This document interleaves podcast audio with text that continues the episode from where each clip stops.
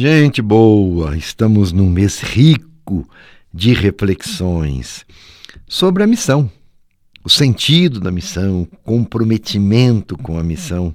Todos nós já falamos sobre isso, somos missionários pelo nosso batismo.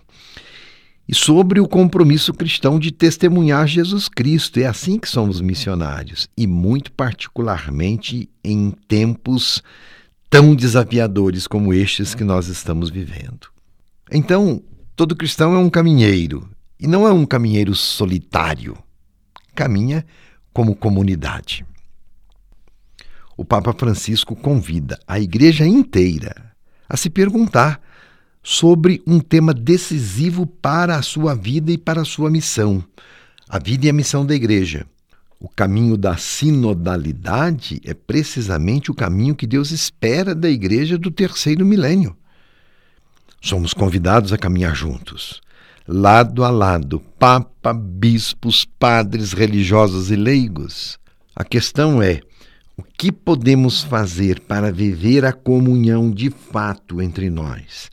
E para nos abrirmos generosamente e cada vez mais à missão essa é a resposta que o Sínodo almeja encontrar. Por isso, o caminho sinodal buscará aprofundar e destacar a real natureza da Igreja como povo de Deus a caminho, como povo missionário. A Igreja, em cada tempo, realiza sua missão.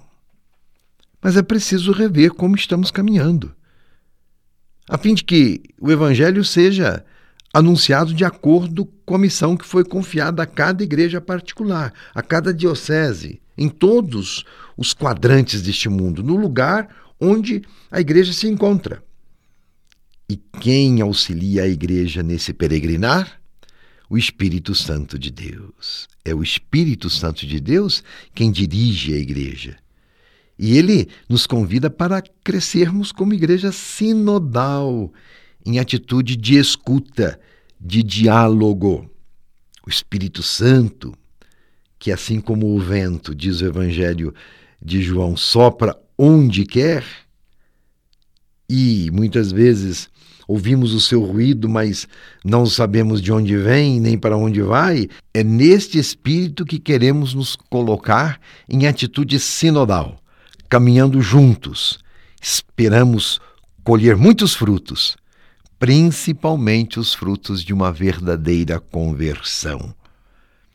E em virtude do batismo e da confirmação, da crisma, todos os cristãos estão comprometidos com o processo sinodal, como membros da igreja. Todos são chamados a participar. Por isso, convido você a acompanhar, caro ouvinte, a riqueza das reflexões nos próximos dias, pelos meios de comunicação, também nas reflexões que você vai ouvir dentro da sua comunidade nas Eucaristias dominicais. Afinal, somos todos irmãos, somos todos batizados, somos todos seguidores de Jesus Cristo e queremos estar na sua escola. E unidos ao Papa, unidos ao Bispo, no mundo inteiro estaremos participando do processo sinodal. Rezemos então hoje a oração do Sínodo. Nesta intenção,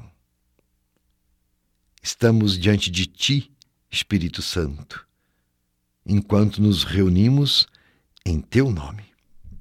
Estamos contigo para nos guiar.